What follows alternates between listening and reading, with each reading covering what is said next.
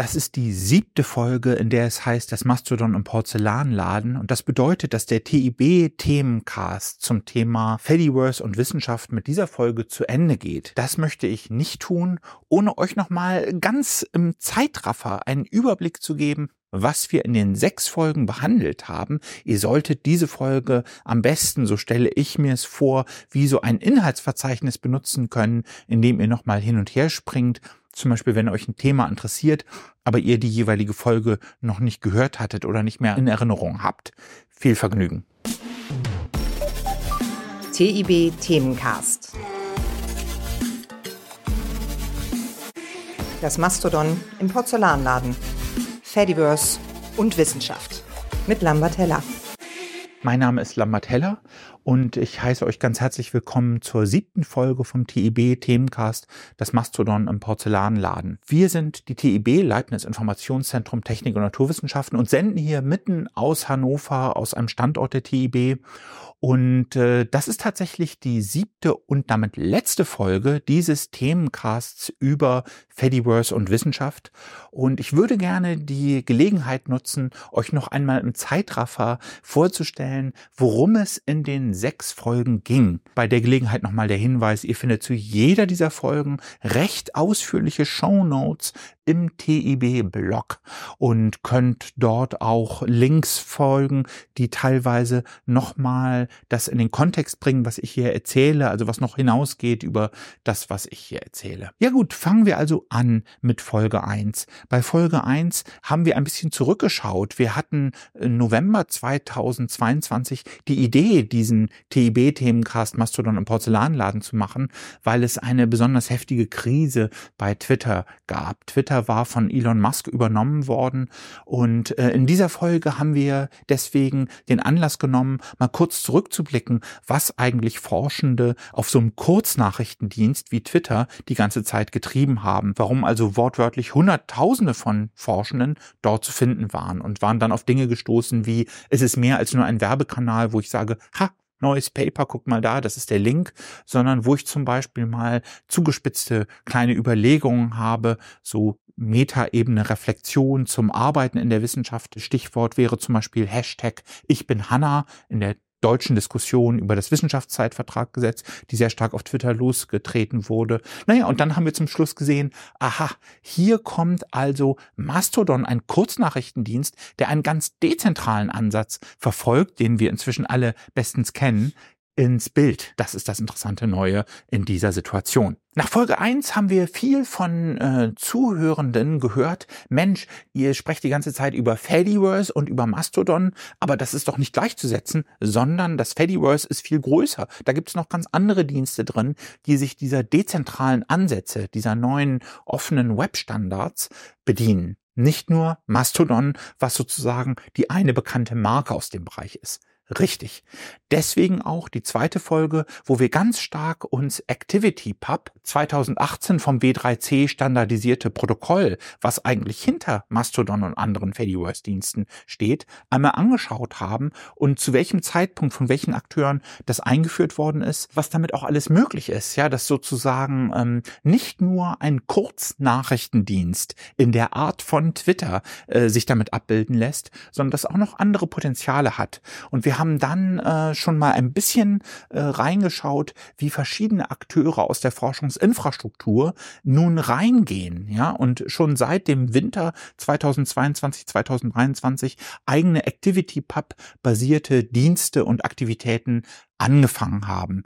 Das war die Folge zwei. Kommen wir dann zur Folge drei. Hier haben wir einen Exkurs gemacht zu einem Thema, was in der Diskussion über Forschungsinfrastrukturen in Deutschland und international in den letzten zwei Jahren eine große Bedeutung gehabt hat und auch eine große Sorge und sogar Empörung auslöst, nämlich Science Tracking oder Datentracking in der Wissenschaft, wie es die DFG in einem Positionspapier zu diesem Thema mal genannt hat. Das Thema beim Science Tracking ist eigentlich das Geschäftsmodell derer, die bisher die großen wissenschaftlichen Verlage waren weltweit, die den Übergang gemacht haben vom Geschäft mit dem Subskriptionsmodell zu Open Access und damit einem neuen Geschäftsmodell, bei dem im Mittelpunkt steht, dass die ganze Zeit sehr detailliert getrackt wird, wie Forschende bestimmte Plattformen benutzen. Nicht nur zum Publizieren, sondern auch für Forschungsdaten, für verschiedene andere Dinge. Und wie eigentlich spekulativ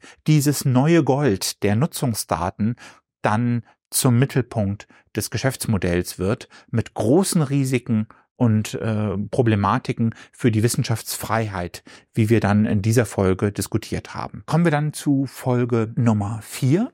Hier haben wir äh, noch mal ein bisschen geschaut, was eigentlich diese Activity Streams sind. Also was ist sozusagen äh, die Kette von sozialen Interaktionen, die eigentlich Wissenschaft wertvoll und vertrauenswürdig machen. Also wir haben ungefähr eine Vorstellung vom Lebenszyklus eines Papers. Dann durchlaufen Paper zum Beispiel auch ein Peer Review, werden danach akzeptiert von einem Journal oder nicht. Sie werden danach dann vielleicht auch zitiert oder sie gehen in eine Metastudie ein. Sie können auch retracted werden oder korrigiert, ergänzt und so weiter. Je digitaler die Wissenschaft wird, desto vielfältiger wird dieser Lebenszyklus und es ist wünschenswert, dass alle unabhängig möglichst von zentralen kommerziellen Plattformanbietern dazu in der Lage sind, diesen Lebenszyklus zu verfolgen, Informationen zusammenzustellen, für Dritte sichtbar zu machen, etc. Und dann waren wir dahin gekommen, eben, genau, solche Ansätze wie ActivityPub würden so etwas sehr gut unterstützen und erlauben damit viel mehr als nur einen Kurznachrichtendienst, äh, wo man mal so ein Hashtag, Hashtag prägt oder so, in die Welt zu setzen. Dann sind wir noch kurz dem Gedanken nachgegangen, dass wir so etwas Ähnliches eigentlich kennen von ResearchGate. Also viele von uns haben ein Profil bei ResearchGate und können in ihrer Timeline verfolgen, wie Leute in ihrem Umfeld, also sei es Menschen, die sie kennen oder die in einem thematisch interessanten, für sie interessanten Feld arbeiten, was die da für Aktivitäten haben. Aber dass wir eben eigentlich äh, solche äh, Player wie ResearchGate, die sich ja an diesem Geschäft mit Science Tracking beteiligen, was wir in der vorangegangenen Folge diskutiert hatten, eigentlich ja nicht mehr bräuchten, wenn wir solche Dinge wie ActivityPub über unsere Forschungsinfrastrukturen hinweg, verschiedene Dienste hinweg äh, einsetzen würden. In Folge 5 haben wir nochmal einen genaueren Blick geworfen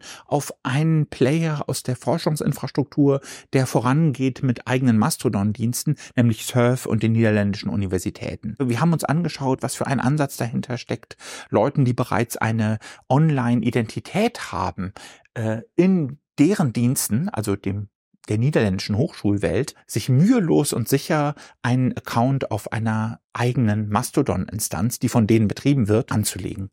Und wir haben dann im Kontrast dazu uns aber auch nochmal radikal dezentrale Ansätze wie Noster angeschaut, die wiederum auch innovative neue Features reinbringen, wie zum Beispiel WebKey Directory als eine Methode, um in einem dezentralen Ansatz das Aufsuchen von Schlüsselmaterial für eine end-to-end -End verschlüsselte Kommunikation in solchen Netzwerken, Verifizierung von Profilen in solchen Netzwerken zu erlauben und haben dann äh, äh, die Folge damit beendet, dass wir nochmal reingegangen sind in den dann gerade passierten Schub nochmal an zusätzlicher Aufmerksamkeit für ActivityPub. Als die Folge rauskam, war gerade bekannt geworden, das war so schnell dann gelaufen, dass wir es nur noch in den Show Notes anmerken konnten. Da hatte die Entwicklung uns ein bisschen überholt, dass Meta, also der Mutterkonzern von Facebook, auch angekündigt hatte, einen Instagram gebrandeten Dienst auf der Basis von ActivityPub äh, daran zu arbeiten. Und das verändert natürlich nochmal wiederum alles. Äh, darauf waren wir auch in dieser Folge eingegangen. Folge 6 war der Werbeblock in Anführungszeichen. Da sind wir ein bisschen darauf eingegangen, was wir als TIB jetzt eigentlich machen. Wir waren insbesondere eingegangen auf die Mastodon-Instanz baudigital.social für die Fachcommunity des FID Architektur, Bauingenieurwesen, Urbanistik, die wir gerade ins Leben rufen und was eigentlich unsere Sicht ist, was eigentlich beim Dienst von so neuen Dingen in diesem Bereich jetzt eigentlich wichtig wäre, ja, sind aber dann auch noch darauf eingegangen, dass wir dies nicht gemeinsam tun, sondern nur uns als Teil einer Community begreifen, die sich da wechselseitig ergänzt, die äh, vielleicht verschiedene Schwerpunkte auch setzt und äh, verschiedene Features, verschiedene Integrationen vor allem auch in bestehende Dienste vorantreibt. Am Schluss der Folge sind wir der Frage nachgegangen, wie wir insgesamt in diesem Besserwerden, wie wir insbesondere die Herausforderung knacken,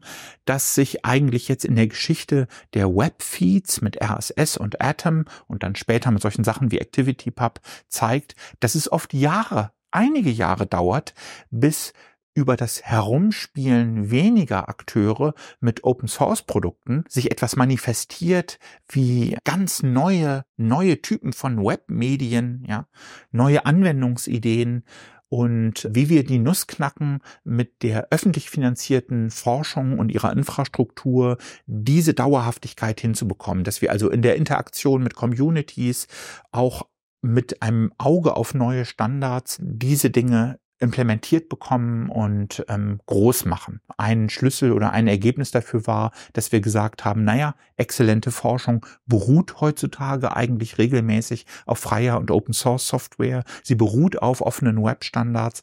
Also sollten wir dahin kommen, dass wir das ausbuchstabieren, dass diejenigen, die wollen, dass ihre exzellente Forschung finanziert wird, das einpreisen, ja, dass also die Teams, die solche essentielle offene Software betreiben, neue Standards implementieren, dass die also auch als ein Teil dessen gesehen werden und das mitfinanziert wird. Und damit sind wir bei Folge 7 und sind Full Circle fertig. Dies ist die siebte und letzte Folge, die Wrap-up-Folge von dem TIB-Themencast, das Mastodon im Porzellanladen. Wir hoffen sehr, dass es euch gefallen hat. Geht nochmal zurück auf die anderen Folgen Kommentiert, wenn ihr möchtet, auch weiterhin natürlich im TEB-Blog. Bleibt uns verbunden, geht auch davon aus, dass dies nicht die letzte Aktivität der TEB sein wird, wo wir das Medium-Podcast bedienen, Dinge hier machen. Und äh, wir hoffen, es hat euch gefallen. Auf Wiederhören. TIB Themencast. Das Mastodon im Porzellanladen. Fediverse und Wissenschaft mit Lambert Heller.